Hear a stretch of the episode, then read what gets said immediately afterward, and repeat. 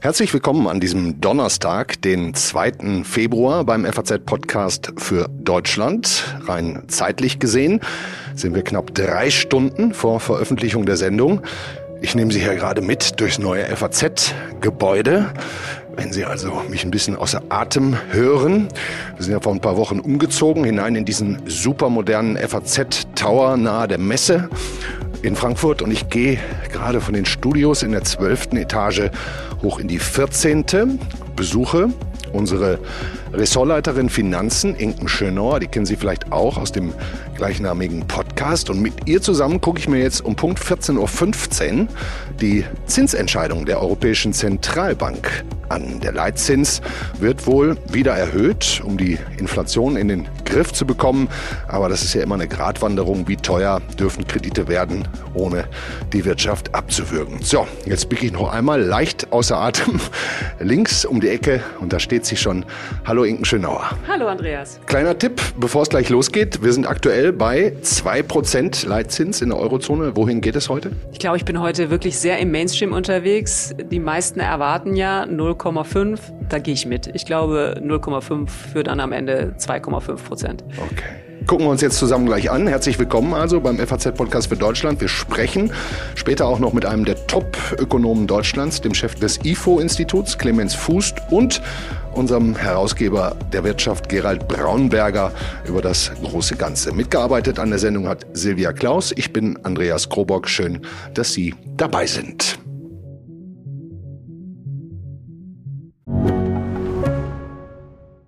Ich bin Dr. Robin John, Allgemeinarzt in Schönebeck. Das ist 15 Kilometer von Magdeburg entfernt und trotzdem zu weit, um hier Nachwuchs zu finden. Immer mehr Praxen im Salzlandkreis bleiben unbesetzt und Patienten haben lange Wege und noch längere Wartezeiten. Das muss sich ändern.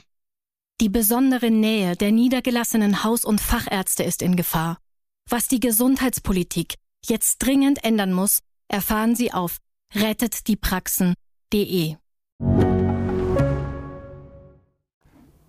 So, Inken, gleich entscheidet die EZB bzw. gibt ihre Entscheidung über den Leitzins bekannt. Mal ganz platt vorweg gefragt, warum sollten sich unsere Hörerinnen und Hörer, falls sie nicht zufällig in der Finanzbranche arbeiten, dafür interessieren? Ich kann mir ehrlich gesagt gar nicht vorstellen, dass sich überhaupt bisher darüber keiner Gedanken gemacht hat. Ich glaube, dass es wirklich wenige Hörerinnen und Hörer gibt. Denn ich meine, wir kommen aus einer Phase der praktisch abgeschafften Zinsen und jetzt seit ein paar Monaten erhöht die EZB eben den Leitzins. Und das ist ganz entscheidend und ganz wichtig, denn es spielt in zwei Richtungen eine Rolle. Einmal haben wir uns sehr lange darüber aufgeregt, dass es überhaupt keine Zinsen mehr auf dem Sparbuch gibt. Das ja. Sparbuch galt praktisch als abgeschafft. Ja. Und es hat natürlich wirklich großen Einfluss auf das Thema Kredite. Wenn man Haus kaufen will, dann mhm. braucht man in der Regel eine Finanzierung Finanzierung, es sei denn, man ist extrem flüssig. Mhm. Aber ansonsten Finanzierung und da ist es natürlich entscheidend, wie hoch ist der Zins. Mhm. Danke, dass du mir damit die Einleitung ein bisschen erleichterst. Also es geht um ein Kontrollinstrument gegen Inflation, klar. Die geht ja auch jeden von uns an. Ne? Ich glaube, wir sind bei 8,5 Prozent jetzt, ist schon wieder ein bisschen, bisschen runtergegangen. runtergegangen ja. Deutschland hat noch nicht veröffentlicht im Übrigen. Da gibt's angeblich Softwareprobleme, sonst wüssten wir das heute auch schon. Aber es ist dieses Kontrollinstrument, mit dem man vorsichtig umgehen muss, weil sonst war das eine, die Inflation gebremst wird, aber dafür das andere, das Wirtschaftswachstum auch gebremst werden könnte. Das ist der Drahtseilakt. Ne? Ja, und das ist auch das Dilemma, in dem sich die EZB einfach befindet, übrigens anders als die amerikanische Notenbank Fed. Das Mandat, was die EZB hat, das, wofür sie jeden Tag aufsteht sozusagen, oder das Direktorium jeden Tag aufsteht, ist dafür da, Preisstabilität zu sichern. Und die ist eben in dem vergangenen Jahr, wir wissen warum, der Ukraine-Krieg, die, die Energiepreise sind nach oben geschossen, das ist einfach völlig aus dem Ruder gelaufen. Ich kann mich sehr gut erinnern an den Beginn des vergangenen Jahres, da waren wir bei vier Prozent und alle haben schon gesagt, meine Güte, oh Gott, die Inflation, wo geht sie hin? Jetzt hast du es gerade gesagt, wir waren zwischendurch bei zehn, jetzt sind wir schon wieder bei 8,5. Also die, die Preissteigerungen sind einfach immens und das muss die EZB in den Griff bekommen. Hm. Wie viele Leute entscheiden das eigentlich? Ja, das sind eine ganze Menge. Das ist, sind äh, insgesamt 26. Es sind Ui. nämlich die sechs Mitglieder des Direktoriums. Also das ganze Gremium heißt EZB-Rat. Da ist drin sechs Mitglieder des äh, Direktoriums. Das ist ja zum Beispiel Christine Lagarde, die Chefin, wir gleich auch äh, in der Pressekonferenz wahrscheinlich sehen mhm. und aber eben auch die Präsidenten der nationalen Notenbanken. Die ah, ja. dürfen alle darüber So bestimmen. können die Länder also auch mitreden dann. Ne? So ist es, genau. Und, und ich gehe davon aus, die sind sich alles andere als einig. Wer sind denn da so die krassesten Gegenspieler? Ah, du unterbrichst mich, ne? Es ploppt was es, auf. Es klickt und ploppt was auf, genau. Sag's oh uns. Mensch, siehst du mal, ich habe äh, recht gehabt, das war jetzt aber auch nicht so schwer, aber tatsächlich Eilmeldung, EZB setzt Zinserhöhung mit Anhebung um einen halben Prozentpunkt fort. Insofern, wir sind bei 2,5 Prozent. Also ich lag richtig, das ist doch gut. Und das Ganze aber noch quasi ohne Kommentar. Ich sehe gerade nur im Kampf gegen die hohe Inflation. Ne? Ja, und jetzt wird es halt darauf ankommen, das äh, werden wir dann gleich sehen. Christine Lagarde wird ja dann immer, äh, gibt ja dann eine Pressekonferenz und wird uns erklären, warum das so ist. Und da wird es jetzt darauf ankommen, was sagt sie? Ne? Also ge geht dieser Kampf gegen die Inflation weiter oder bremst man auch so ein bisschen? Du hast es ja äh, in der Anmoderation eben auch gesagt. Das Thema müssen wir irgendwie in den Griff kriegen, denn wenn wir die, die Zinsen zu stark äh, steigen lassen, dann wirkt es vielleicht auch die, die Konjunktur ab und dann haben wir auch ein Problem. Also insofern, das äh, ist ein Drahtseilakt. Also ich muss es ja Gott sei Dank nicht entscheiden, im Zweifel nur kommentieren. Ja. Kann man denn jetzt diesen Leitzinssatz von zweieinhalb Prozent, kann man damit spielen und so ein bisschen ausrechnen oder prognostizieren, was das in der Konsequenz zum Beispiel für neue Kredite oder von mir aus auf der anderen Seite auch Guthabenzinsen heißt? Ja, es ist auf alle Fälle so, das ist natürlich eben die Indikation, aber der Fehler, den viele machen, ist, es eins zu eins umzusetzen. Und es ist jetzt nicht so, dass jeder jetzt schon am besten zur Sparkasse läuft und sagt, so hier, zweieinhalb Prozent,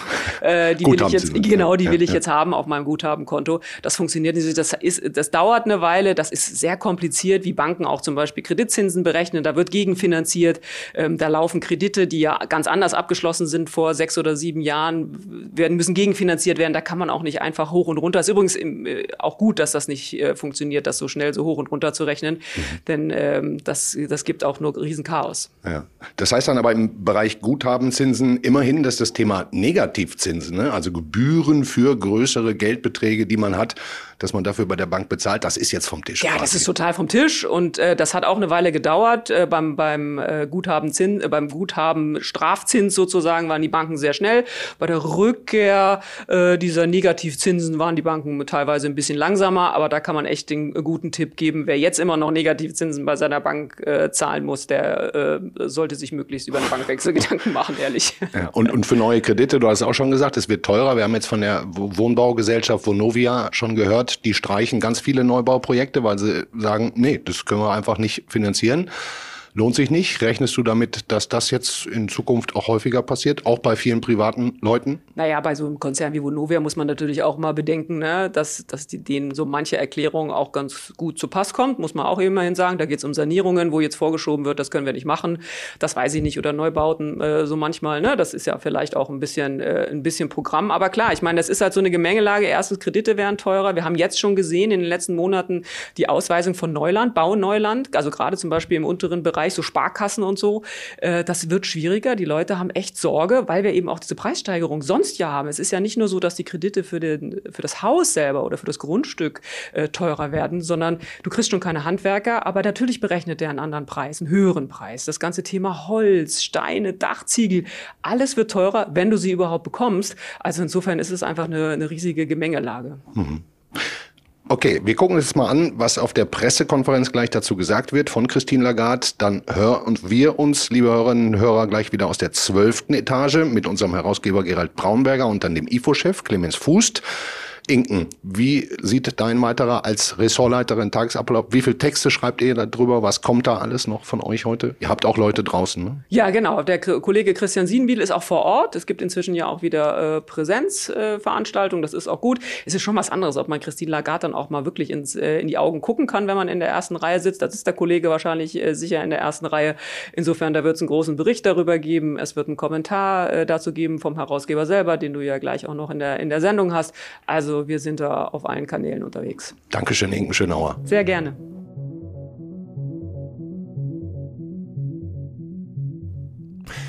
Die Kollegin Schönauer hat es gerade schon gesagt, der Herausgeber wird einen Leitartikel schreiben über die Zinsentscheidung jetzt rauf auf zweieinhalb Prozent. Im Übrigen eine Begrifflichkeit, über die sich die Kenner immer ärgern. Der Zins ist nicht um 0,5 Prozent gestiegen, sondern um 0,5 Prozentpunkte. Oder eben um 25 Prozent hoch von zwei auf zweieinhalb. Aber jetzt genug Mathematik zu unserem Herausgeber Wirtschaft. Der sitzt mir hier schon gegenüber. Hallo Gerald Braunberger. Ja, guten Tag, Herr Grober. Sie haben jetzt auch die Pressekonferenz mit der EZB-Präsidentin Christine Lagarde verfolgt. Hat sie außer der Begründung der Inflation Herr zu werden irgendwas aus Ihrer Sicht Spannendes gesagt? Äh, Frau Lagarde hat zum einen angekündigt, dass die Zentralbank auf ihrer nächsten Sitzung im März noch einmal um 0,5 äh, Prozentpunkte die Leitzinsen erhöhen wird.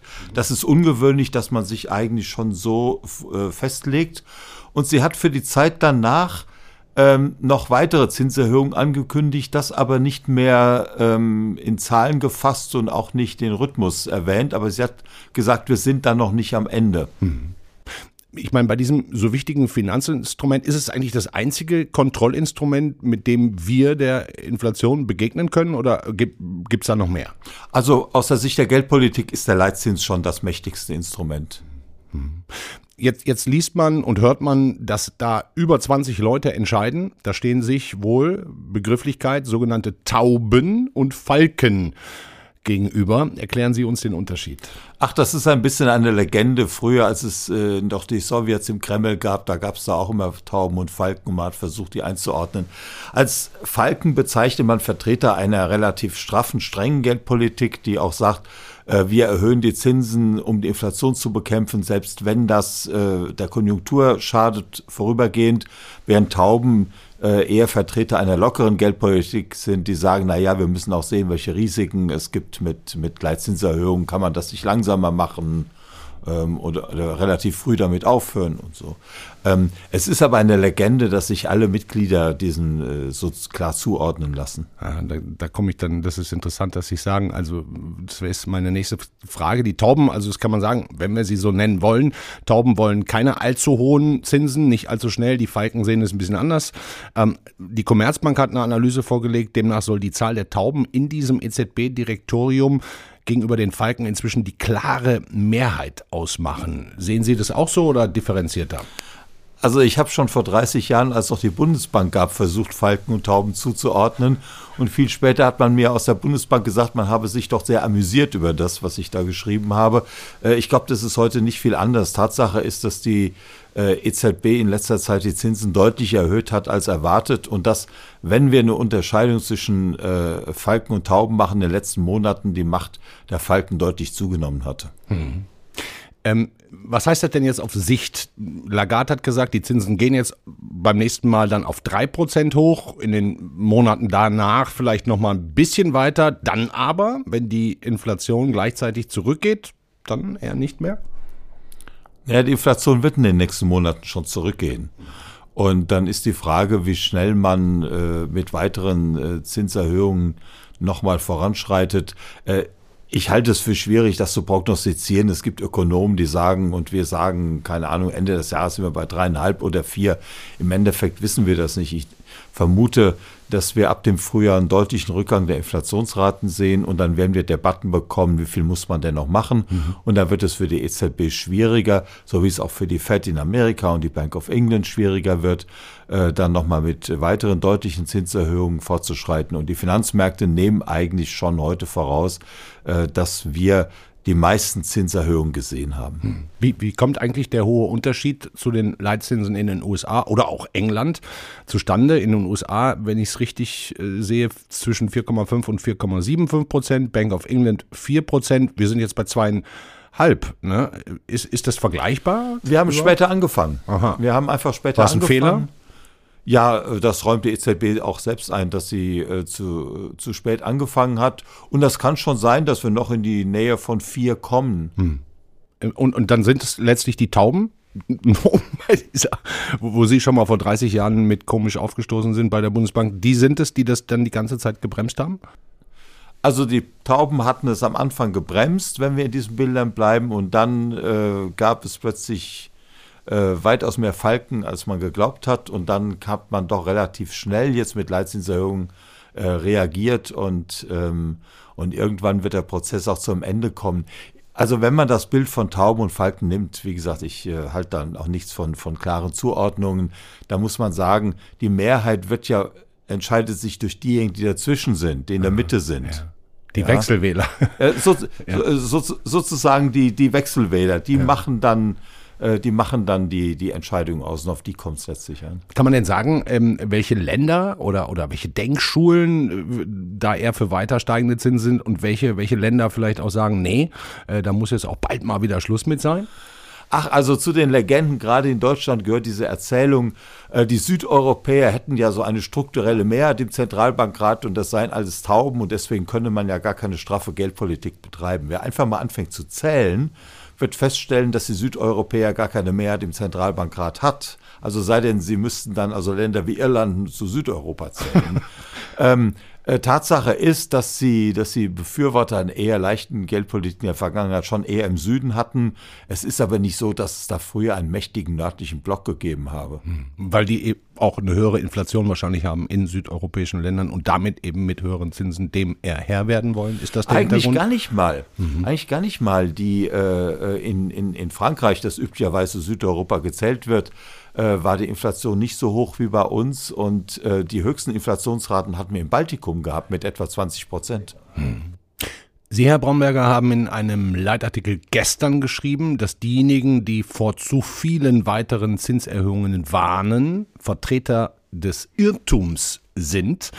Worin irren die sich denn genau? Man irrt sich leicht in der Vorstellung, dass wenn die Inflationsrate einmal anfängt zu sinken, was sie augenblicklich tut, dass sie dann einfach nur noch weiter sinken kann. Ohne was zu tun. Genau. Mhm. Es kann nämlich durchaus sein, dass es nur eine vorübergehende Entwicklung ist und wir äh, im Jahresverlauf wieder steigende Inflationsraten sehen. Ist im Moment vielleicht nicht sehr wahrscheinlich, kann man aber nicht ausschließen. Und wenn man sich anschaut, da ist schon noch Inflationsdruck. Und ehrlich gesagt, wenn wir Inflationsraten haben, die von 11 Prozent auf 7 zurückgehen, dann ist das zwar schön, aber wir sind himmelweit von dem Ziel von 2 Prozent entfernt. Und die letzte Strecke, das ist im Allgemeinen die schwierigste. Hm. Schön, dass Sie die 2 Prozent ansprechen. Was halten Sie denn von der Idee, diese Zielmarke der Inflation einfach mal zu erhöhen? Also über 2 Prozent ähm, ähm, zu ziehen. Da sind wir ja jetzt inflationsmäßig auch gerade deutlich drüber. Wenn man dieses Ziel hochzöge, müsste man ja auch nicht ewig weiter die Zinsen erhöhen. Ist das eine Stimmt. schlaue Idee oder Vorsicht Falle?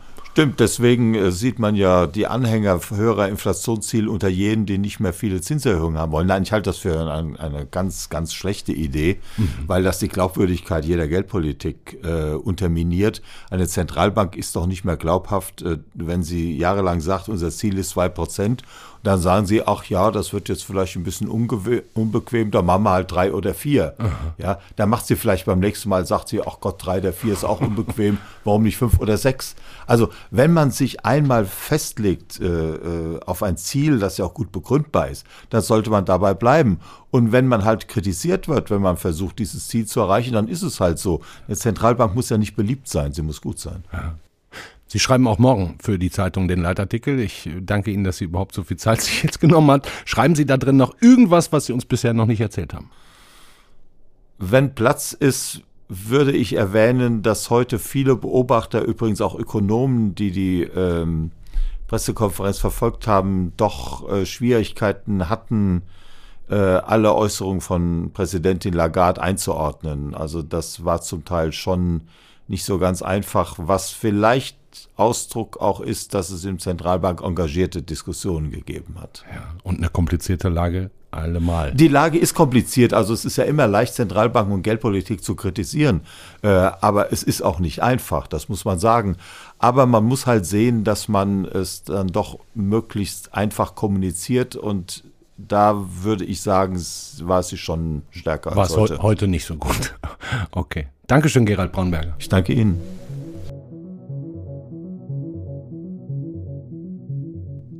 Der FAZ-Herausgeber Gerald Braunberger sagt also, nur mit weiter steigenden Zinsen kann man der Inflation nachhaltig Herr werden. Das Ziel 2% Teuerung dürfe auf keinen Fall ins Klo gespült werden, um es mal hart zu sagen. Für harte, ehrliche Worte bekannt ist auch einer der führenden Ökonomen und Wirtschaftsversteher Deutschlands, der Chef des IFO-Instituts. Und mit dem können wir jetzt hier hoffentlich eine schöne Tour de Force durch alle Kategorien machen. Hallo Clemens Fußt. Hallo, Herr Kobrock. Sagen Sie uns noch einen Satz zur Leitzinsentscheidung. Ne? Heute hoch auf zweieinhalb Prozent, war jetzt nicht so die große Überraschung. Spannend wird es dann im Frühjahr, wenn der Kampf Tauben gegen Falken im Direktorium richtig losgeht. Auf welcher Seite sind Sie da? Vorsichtig oder weiter hoch? Ja, weiter hoch eindeutig. Äh, das Problem ist, die Inflation sinkt ja ein bisschen im Moment, aber die Kerninflation sinkt nicht. Mhm. Und das ist das Problem. Inflation hat ja die Eigenschaft, sich auszubreiten in alle möglichen Bereiche der Wirtschaft. Und äh, bevor die Menschen fest damit rechnen, dass es auch so bleibt, ist es wichtig, dass die Zentralbank ein klares Signal gibt, dass man wieder runter will. Und das ist nicht so einfach, da hinzukommen. Deshalb werden die Zinsen weiter steigen müssen. Und das ist auch Ihre Meinung und auch, dass es dann für die Wirtschaft eventuell irgendwann mal problematisch werden könnte, wenn Kredite wirklich richtig teuer werden? Ja, das ist so. Äh, das kann man sagen, ist nicht schön, aber das ist ja genau das Ziel der Zinserhöhung, dass man die Nachfrage so weit runterbringt, dass sie zum Angebot passt, ohne dass die Preise dauernd steigen. Das ist der Sinn äh, dieser Veränderungen. Das macht keine Freude, aber es ist ja nicht so, als könnte man sich das aussuchen. Das Angebot ist ja einfach nicht da, deshalb steigen ja die Preise. Äh, insofern bringt es also nichts, jetzt die Nachfrage anzuschieben, wenn sie sowieso schon zu hoch ist. Hm. Dann lassen Sie uns doch mal übergehen zu Ihrem Spezialgebiet, dem immer wieder mit Spannung erwarteten IFO Geschäftsklimaindex. Kam, glaube ich, letzte Woche der jüngste. Sie messen damit ja die Stimmung in deutschen Unternehmen, in den Chefetagen. Und siehe da, seit vielen Monaten hintereinander gar nicht mehr so schlecht. Ja, wir hatten ja im Herbst wirklich eine rabenschwarze Stimmung. Es war vor allem so, dass die Unternehmen sehr pessimistisch waren für die Zukunft. Äh, die haben gesagt, die aktuelle Lage, Lage geht noch so einigermaßen, aber es wird deutlich schlechter und das sind natürlich Folgen. Man investiert dann weniger und so weiter. Und in den letzten Monaten hat sich das etwas aufgehellt. Da sind die Unternehmen optimistischer geworden hat sicher damit zu tun, dass eine Gasmangellage jedenfalls in diesem Winter abgewendet ist, weil das Wetter ja doch äh, milder war als sonst. Ähm, und ähm, das ist ja ganz positiv. Absolut. Nun, nun ist es ja auch gleichzeitig so, dass der Arbeitsmarkt in Deutschland intakt ist, wie vielleicht selten zuvor oder, oder nie zuvor. Die Zahlen im Januar sind zwar ein bisschen hochgegangen, das nennt man aber dann, glaube ich, saisonbedingt. Bereinigt sah es wieder besser aus als noch vor einem Jahr. Wie geht das zusammen mit den ganzen Problemen, die wir ja alle kennen, die es auch gerade zweifellos gibt? Ja, das ist ja genau der Punkt. Wir haben jetzt eine andere Art von Wirtschaftskrise, eine, äh, in der wir auf der Angebotsseite Verknappungen haben. Es gibt nicht genug gesamtwirtschaftliches Angebot und das können wir eben auch nicht lösen, indem man einfach mehr Menschen einstellt, weil wir eben schon bei einer hohen Beschäftigung sind. Das ist eben äh, der Unterschied zu sonstigen Krisen, bei denen Nachfrage plötzlich einbricht, Menschen arbeitslos werden dann kann man durch eine Stabilisierung der Nachfrage die Krise bekämpfen. Aber jetzt fehlt es uns an Angebot, es fehlt uns äh, an Handwerkern. Die Nachfrage ist einfach zu hoch. Hm. Und, und wenn der Arbeitsmarkt es ja gerade hergibt, dass gut qualifizierte Leute easy Jobs bekommen, ja sich in manchen Branchen vielleicht sogar aussuchen können, wäre das nicht dann auch der logische Moment bei der aktuellen Inflation von ja immer noch 8 Prozent auch gar keine schlechten Karten zu haben, zum Beispiel bei Gehaltsverhandlungen, Gehaltserhöhungen? Genau so ist es. Das sehen wir ja auch. Die äh, Löhne fangen an stärker zu steigen und sie steigen vor allem dort, wo Leute gebraucht werden. Äh, sie steigen allerdings nur da, wo Löhne auch marktwirtschaftlich bestimmt werden. Wir haben natürlich Bereiche, da gibt es flächendeckende Lohnverhandlungen, äh, teilweise auch staatlich gesetzte Budgets. Da ist das mit der Flexibilität nach oben nicht ganz so einfach. Ja. Deshalb sind da, wenn wir an das Gesundheitswesen etwa denken äh, oder den Pflegebereich, da kann man die Löhne nicht so leicht erhöhen wie in anderen Bereichen und äh, dann führt das eben zu Mangel. Aber es ist ganz eindeutig, gerade äh, Fachkräfte haben im Moment gute Karten auf dem Arbeitsmarkt und äh, können auch was verlangen. Sie haben vor ein paar Tagen im Bayerischen Rundfunk einen Satz gesagt, der mich hat ein bisschen aufhorchen lassen, ähm, weil die Politik ja gerade Milliarden über Milliarden ausgibt für Energiesicherung, für Ukraine-Hilfe, auch bald für die Bundeswehr, müsse man mal überlegen, wo das Geld auf Dauer herkomme. Und da könnten auch Steuererhöhungen ein Mittel sein. Muss es wirklich sein?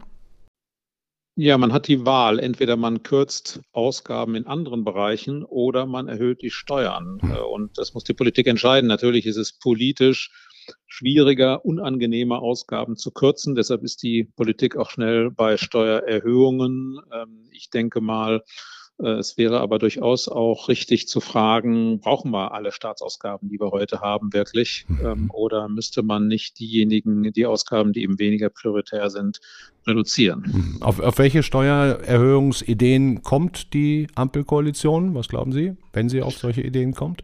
Ja, ich denke, die Ampelkoalition wird die Steuern nicht erhöhen. Das hat ja die FDP äh, durchgesetzt im mhm. Koalitionsvertrag. Und äh, da die FDP bestimmt auch noch im nächsten Bundestag präsent sein möchte, werden sie daran festhalten. Also es wird keine Steuererhöhung geben also in dieser Kürzung. Legislaturperiode. Mhm. Äh, aber ähm, es wird dann, äh, also im Moment äh, bewältigt man die Mehrausgaben ja auch erstmal durch Schulden.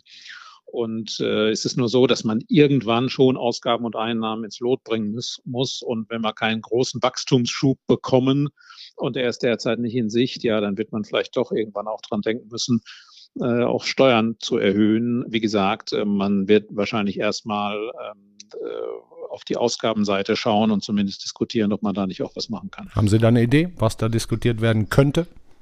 Ja, da äh, kann man alles Mögliche sich anschauen. Natürlich beginnt man gerne bei den Subventionen, aber wir müssen sehen, der weitaus größte Block der öffentlichen Ausgaben sind Sozialausgaben. Mhm. Sozialkürzungen will niemand, aber ähm, man wird sich wohl darauf einigen müssen, dass die Ausgaben in diesem Bereich vielleicht langsamer ansteigen. Und das hilft dann schon. Mhm. Sozialausgaben, dazu gehört dann Rente, Genau, Rent, der ganze Bereich der Rente, der Gesundheit, der Pflege, äh, die äh, ganz die gesamten Arbeitsmarktausgaben.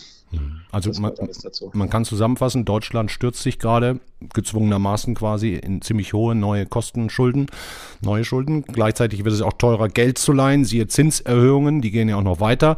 Dafür brauchen wir Lösungen, die es aber Stand heute noch nicht gibt.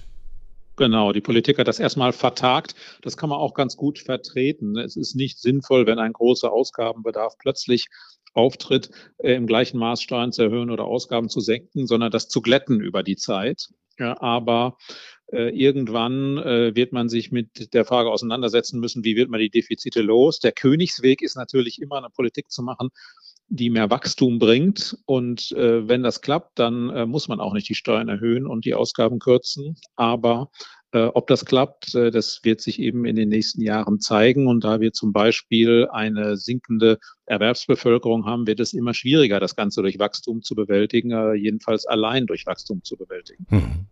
Das heißt also, die Frage ist, wer das alles irgendwann mal bezahlen muss. Da kann man jetzt so ein bisschen in die Zukunft schieben. Man kann es auf die nächste Generation weiterschieben oder man kann sagen, wir packen es jetzt an. Genau so ist es, ja. Wie wird es passieren? Ja, ich denke, in erheblichem Umfang wird man erstmal höhere Schulden machen, weil wir ja auch keine politischen Mehrheiten haben für äh, Steuererhöhungen oder Ausgabenkürzungen. Äh, und Deutschland hat nun noch äh, erhebliche Spielräume in diesem Bereich. Insofern kann man davon ausgehen, dass äh, zunächst mal Schulden das Mittel der Wahl sein werden. Aber je nachdem, wie das sonstige Wachstum eben läuft, kann das an Grenzen stoßen und dann muss man sich um schwierigere Dinge kümmern eben Ausgaben kürzen oder Steuern erhöhen. Wie lange glauben Sie, dauert diese Umordnung, dieser neue Weg nach der Zeitenwende, bis sich das einigermaßen eingeruckelt hat? Ja, wir werden sicherlich in ein, zwei Jahren wissen, äh, etwas klarer sehen, wie es mit dem Wirtschaftswachstum weitergeht. Kommen wir aus dieser Krise kräftig heraus oder bleiben wir auf diesem reduzierten Niveau? Äh, das wird wichtig sein, dass also die Unsicherheit über die weitere, weitere Wirtschaftsentwicklung etwas weggeht. Es kann natürlich auch sein, dass gleich die nächste Krise kommt mhm. und dann bleibt es schwierig.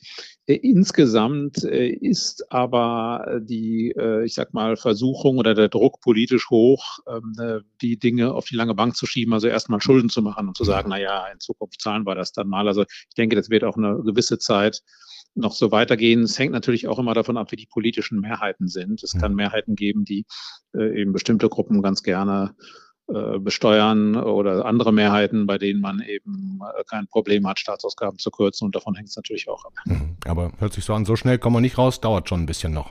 Ja, ich denke auch. Also erstmal äh, wird, äh, wird es einen etwas längeren Marsch in die Verschuldung geben. Ja, immerhin haben die meisten Menschen Arbeit gerade. Wenigstens noch eine ganz gute Nachricht, die wir dabei haben. Ja. Okay, Clemens Fußt, herzlichen Dank für das Gespräch. Sehr gerne. Dankeschön.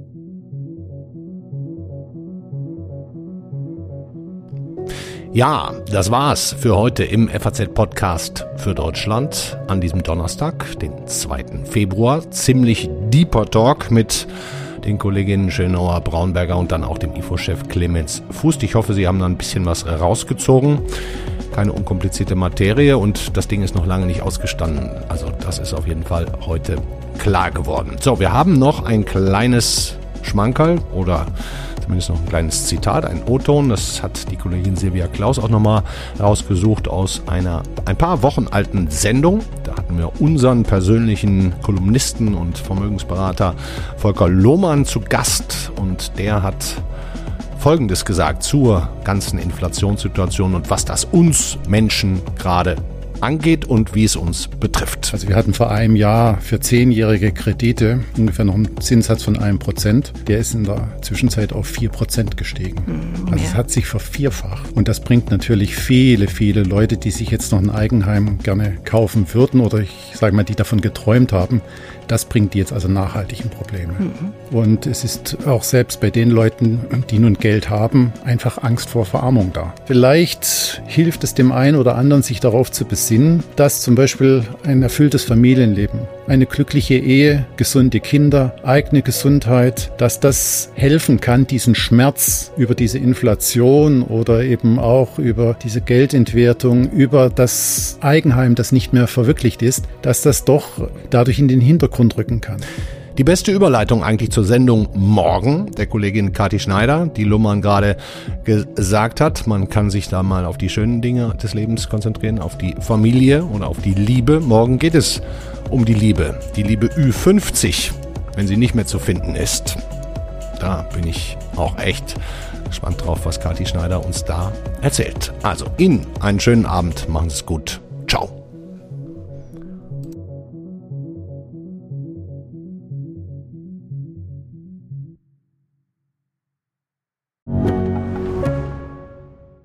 Mein Name ist Dr. Tillmann Grümenapf, niedergelassener Kinder- und Jugendarzt hier im Ennepe-Ruhr-Kreis. Die Einführung der Telematik sehe ich durchaus als Chance, aber aktuell fällt das System oft aus und es gibt viel zu wenig technischen Support. Dafür geht eine Menge Zeit drauf, in der ich die Kinder nicht genügend betreuen kann. Das muss sich ändern. Die besondere Nähe der niedergelassenen Haus- und Fachärzte ist in Gefahr. Was die Gesundheitspolitik jetzt dringend ändern muss, erfahren Sie auf rettetdiepraxen.de. you